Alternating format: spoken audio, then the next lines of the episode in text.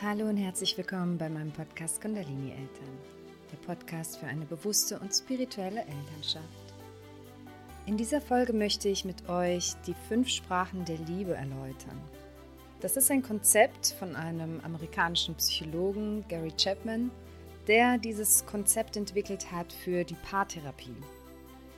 Und in meiner Erfahrung mit, mit der Arbeit mit Eltern und mit Kindern hat sich dieses Konzept an vielen Stellen als hilfreich erwiesen. Und deswegen möchte ich euch dieses Konzept heute vorstellen und aufzeigen, wie es uns in unserem Familienalltag, in der Beziehung zu unseren Kindern unterstützend sein kann. Mein Name ist Xenia Roddes und ich freue mich von Herzen, dass du heute wieder dabei bist.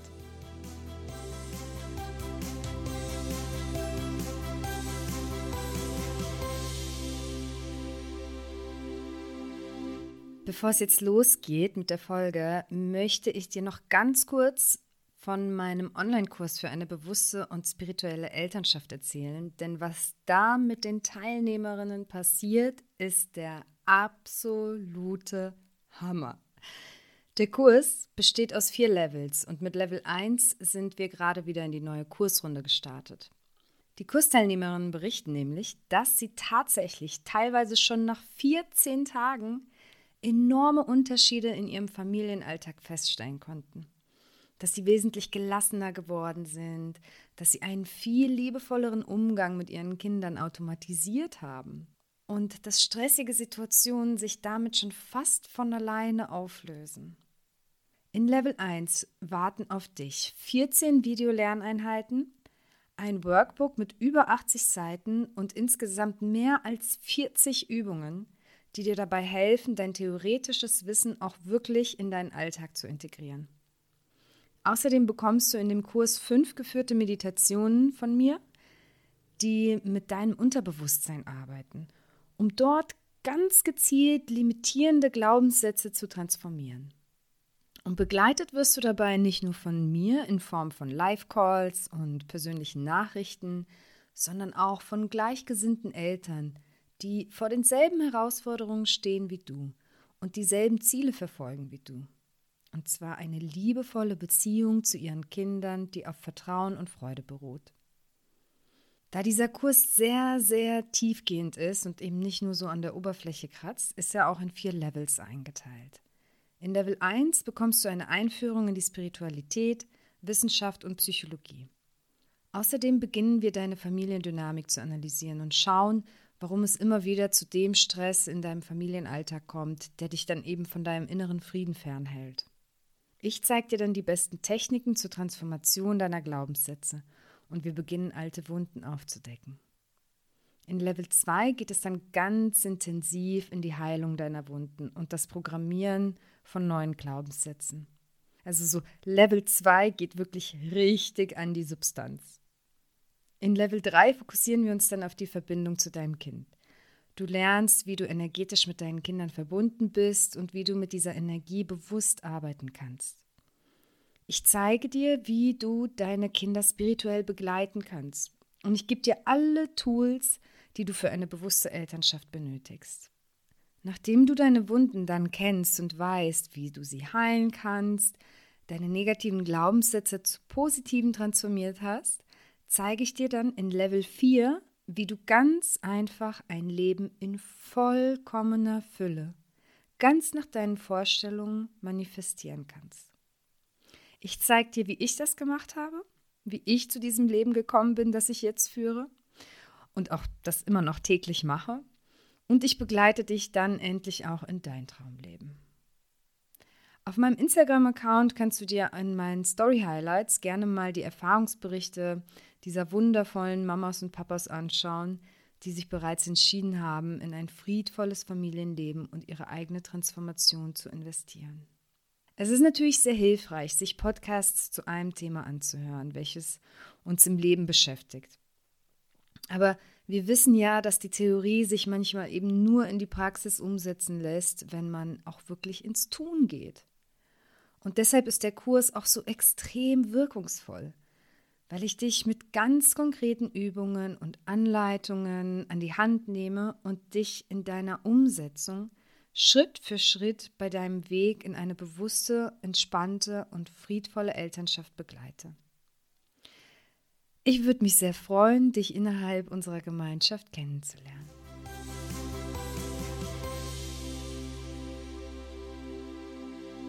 Die fünf Sprachen der Liebe.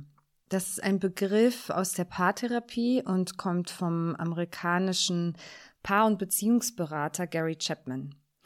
Und er hat eben fünf verschiedene Beziehungssprachen definiert, die so in der Partnerschaft gelebt werden und die so für ein sich geliebt fühlen verantwortlich sind.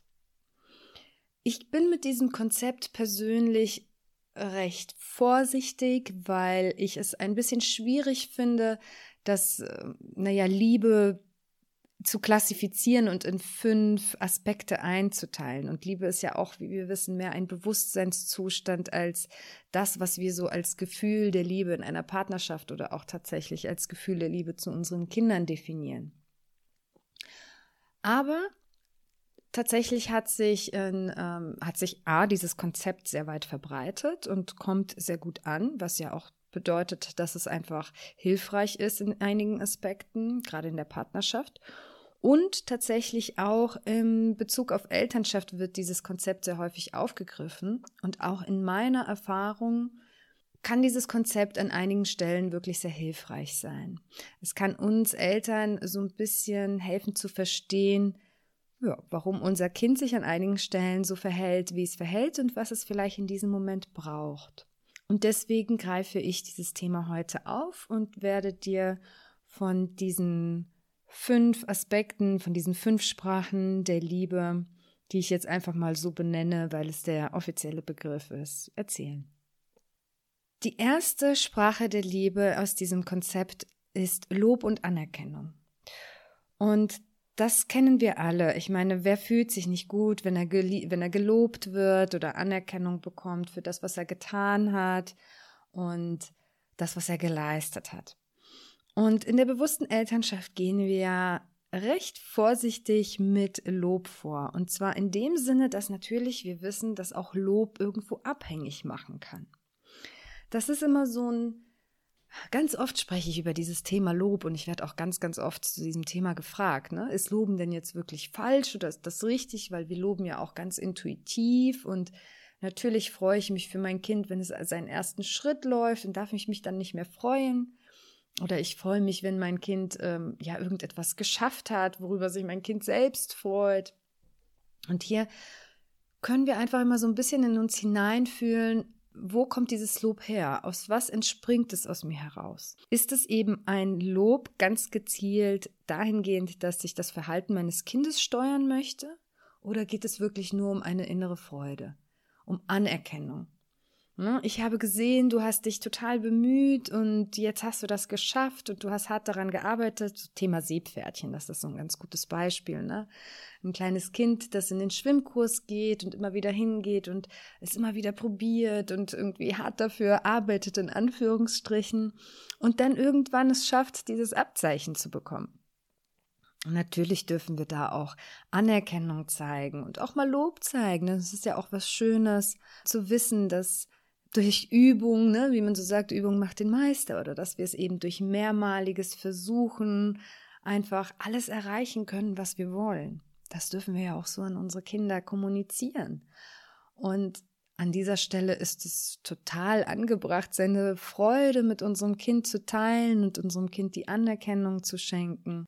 Aufpassen sollten wir eben A in der Hinsicht, wenn wir damit ganz bestimmt ein Verhalten steuern wollen, indem wir zum Beispiel belohnen, äh, im Sinne von, naja, wenn du, wenn du in der Mathearbeit eine Note 1 schreibst, dann gehen wir, weiß ich nicht, dann kriegst du dein Bauchnabelpiercing. So war das bei mir, als ich 13 war. Für ein gutes Zeugnis durfte ich ein Bauchnabelpiercing mir machen.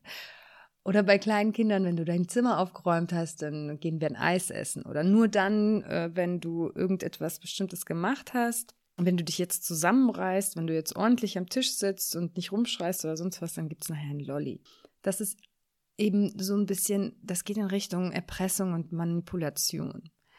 das geht ja Richtung Belohnung. Und beim Lob selbst ist es einfach so, dass Kinder natürlich, wenn sie für jede Kleinigkeit gelobt werden, und das ist eben auch ganz besonders in diesem Bezug, wenn man das als eine Sprache der Liebe sieht, wenn es mit jedem Bild, wo es irgendwie zwei Striche drauf gemalt hat und wir sagen, oh wow, das ist aber toll, dann kann ein Kind auch tatsächlich einfach süchtig danach werden ne? und will für alles, für jeden kleinen Pups, den es irgendwie macht, gelobt werden, weil es, es ihm ein gutes Gefühl gibt.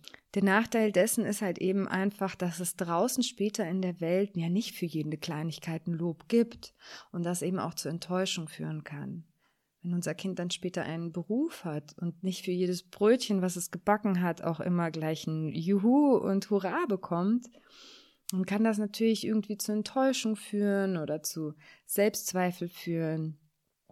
Das ist jetzt alles natürlich eine extreme Darstellung, aber wir dürfen halt hier einfach ein bisschen Bewusstsein reinbekommen.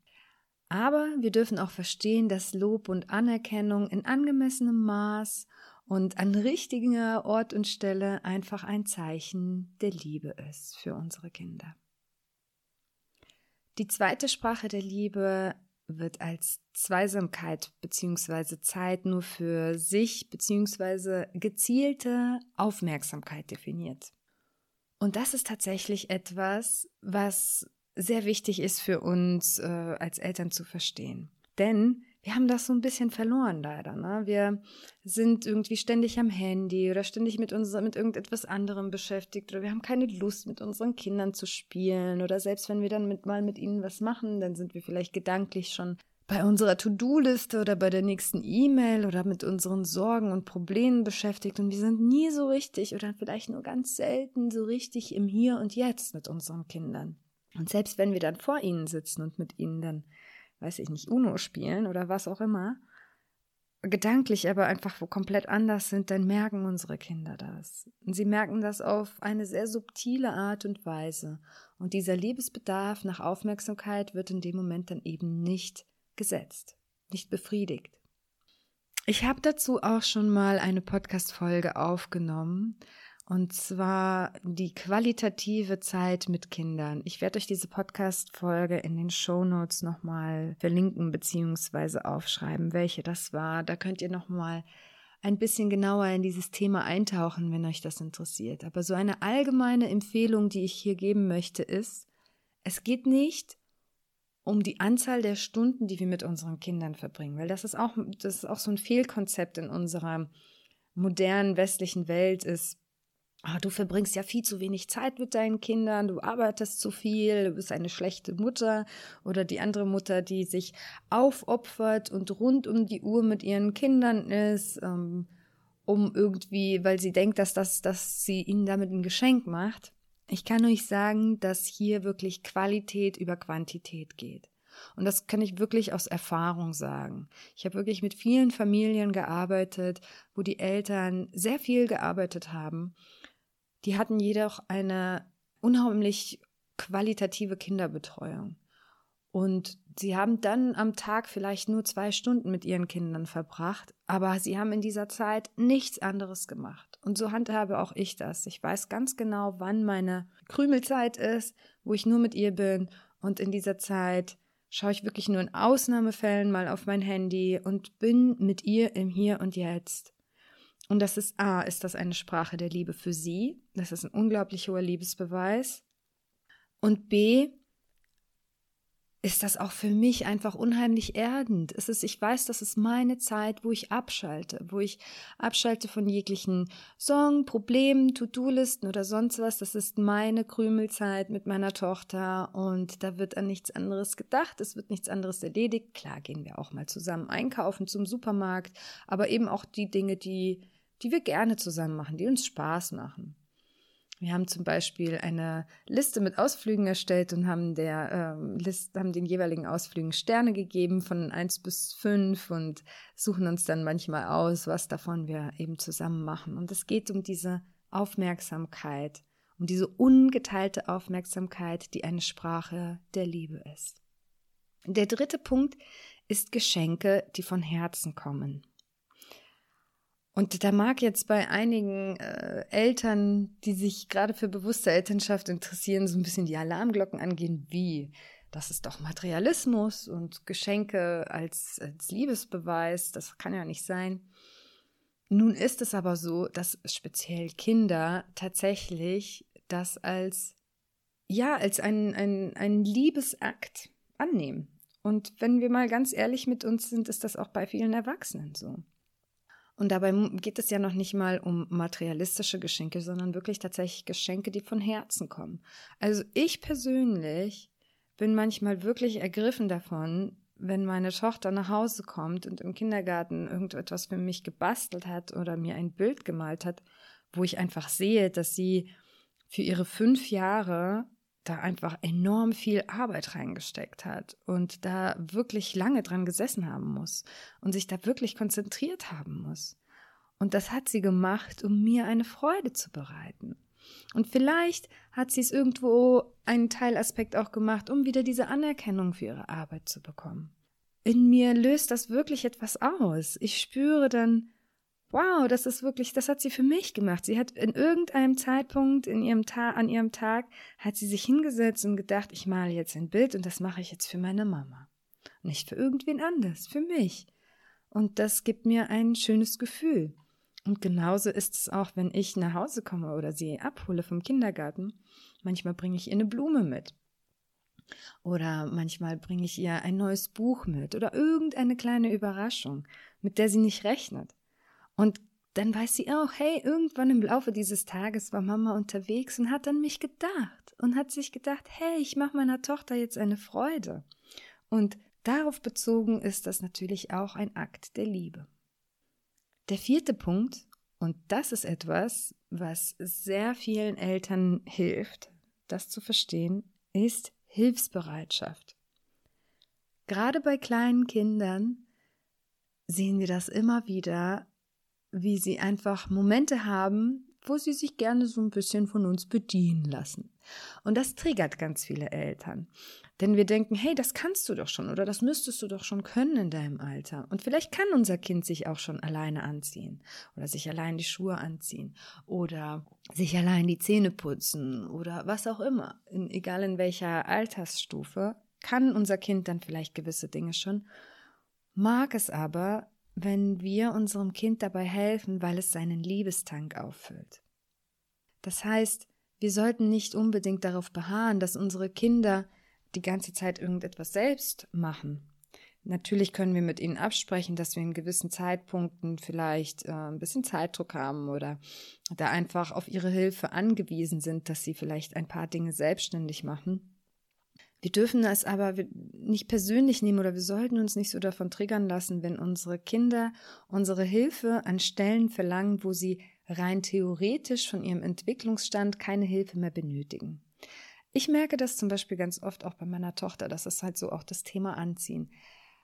Morgens, wenn sie gerade erst aufgewacht ist, morgens geht's noch. Da sagen wir mal, sind wir bei 50-50. Entweder zieht sie sich alleine an oder sie braucht noch meine Hilfe abends, wenn sie müde ist und so in dieser Kuschellaune ist, da ist an uns alleine umziehen überhaupt nicht zu denken. Das heißt, hier können wir ein bisschen einfühlsamer sein und verstehen, aha, vielleicht möchte mein Kind das gerade einfach auch, weil es seinen Liebestank auf diesem Weg auffüllen möchte. Und ich merke das dann auch immer an solchen Momenten, wenn meine Tochter um, um Hilfe bittet an Stellen, wo sie eigentlich keine bräuchte, dass ich ihr helfe und dann im Nachhinein sie so ein bisschen kuschel und dass sie das total erfreut, dass sie dann so wirklich richtig so diesen Liebestank auftankt. Da kannst du gerne auch mal drauf achten und schauen, ob dein Kind vielleicht gerade Nähe braucht oder Aufmerksamkeit braucht oder einfach seinen Liebestank auffüllen möchte, egal in welchem Alter. Die fünfte Sprache der Liebe ist die Zärtlichkeit. Das heißt Berührungen, Streicheln, ein Lied vorsingen. Also so, ja, eben alles, was wir unter Zärtlichkeit verstehen. Und ich glaube, dazu muss ich gar nicht so viel erklären und erzählen. Ähm, ich denke, wir verstehen alle, dass Zärtlichkeit uns ein gutes Gefühl gibt und wir uns dabei einfach geliebt fühlen. Bei Kindern muss man da manchmal so ein bisschen Feingefühl entwickeln, denn nicht in jedem Moment möchten sie diese Zärtlichkeit. Ich sage zum Beispiel bei meiner Tochter immer, sie ist wie unsere Katze. Sie liebt Zärtlichkeit, aber nur dann, wenn sie es auch möchte, nicht wenn ich das möchte. Das heißt, wir können da natürlich ein bisschen, da dürfen wir auch schauen, dass wir uns nicht getriggert fühlen, wenn unser Kind jetzt gerade sagt, es möchte jetzt gerade irgendwie mal nicht kuscheln oder schubst uns dann vielleicht sogar weg oder dann so, ne? Fühlen wir uns ja manchmal vielleicht auch abgelehnt, da dürfen wir uns zurückerinnern, hey, das ist in Ordnung, das hat jetzt gerade nichts mit mir zu tun. Mein Kind ist einfach ehrlich und authentisch und sagt einfach, habe ich jetzt keine Lust drauf. Weil das wird ja auch häufig verlernt, wenn Kinder so ein bisschen zu Zärtlichkeit gezwungen werden. Ne? Gib ihm jetzt eine Umarmung, sag Tschüss oder gib der Tante noch einen Kuss oder gib der Oma noch eine Umarmung. Und unsere Kinder verlernen dadurch, dass man eben auch nur dann Zärtlichkeit geben und bekommen muss, wenn man das selbst möchte. Und ganz häufig kennt man das dann aus einer Partnerschaft bei Erwachsenen, dass häufig Zärtlichkeiten ausgetauscht werden, wenn selbst wenn eine Seite das irgendwie gar nicht so unbedingt möchte. Hier kommt halt wieder das Thema mein Körper, meine Entscheidung. Und wir dürfen uns nicht abgelehnt fühlen, beziehungsweise sind wir erwachsen genug und bewusst genug zu verstehen, dass es hier gerade nicht um mich geht, sondern dass mein, mein Kind vielleicht einfach gerade keinen Bock auf Kuscheln hat. Und vielleicht auch einfach keinen Bock hat, der Oma der mit, mit dem, mit dem Damenbart gerade einen Kuss zu geben oder der Tante jetzt gerade eine Umarmung zu geben, die irgendwie immer nach Schweiß stinkt oder whatever. Ja? Da dürfen wir einfach feinfühlig sein und wenn sich dann die Oma oder die Tante abgelehnt fühlt, dann ist das halt einfach die Herausforderung der Oma oder der Tante und das müssen wir nicht zur Herausforderung unseres Kindes machen.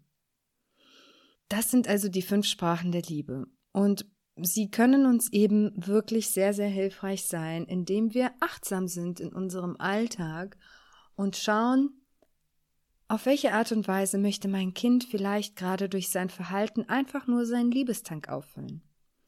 Ganz wichtig ist auch zu verstehen, jeder Mensch, bei jedem Menschen sind diese fünf Sprachen der Liebe unterschiedlich ausgeprägt.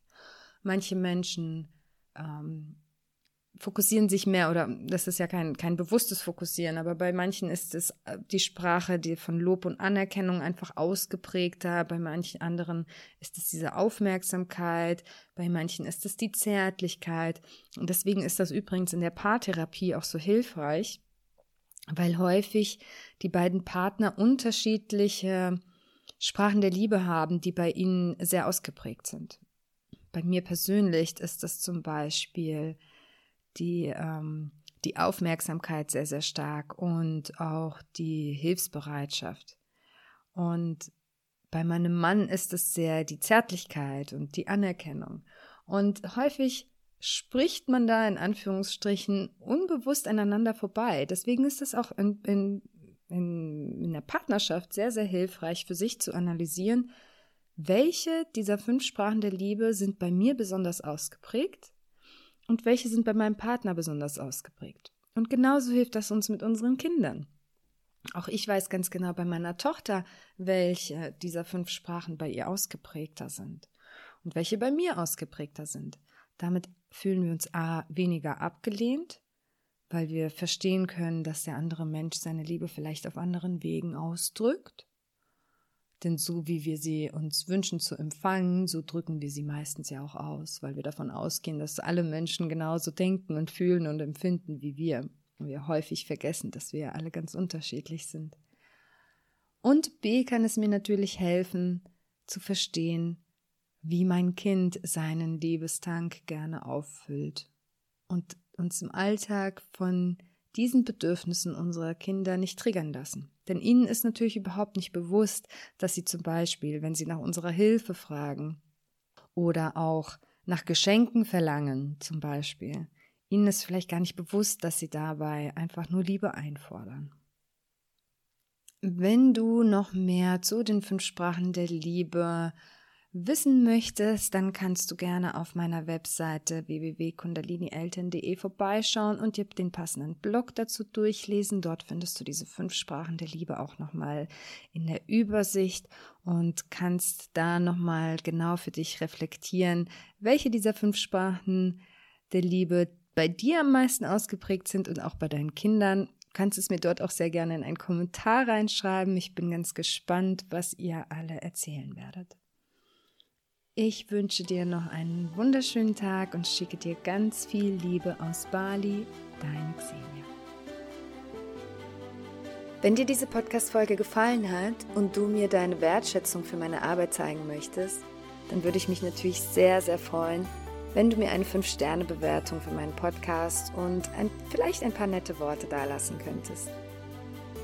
Mehr Informationen zu diesem Thema und auch weitere Anregungen dazu, wie wir mehr Bewusstsein, Achtsamkeit und Spiritualität in unseren Familienalltag integrieren können und dadurch natürlich auch mehr Entspannung und Freude in unser Leben bringen können, findest du auf meiner Webseite www.kundalinieltern.de. Außerdem würde ich mich sehr freuen, wenn du auf mein gleichnamigen Instagram-Profil vorbeischaust. Dort findest du tägliche Inspirationen, wie wir unsere Gedanken und unsere Gefühle in Bezug auf unser Leben als Eltern zum Positiven transformieren können.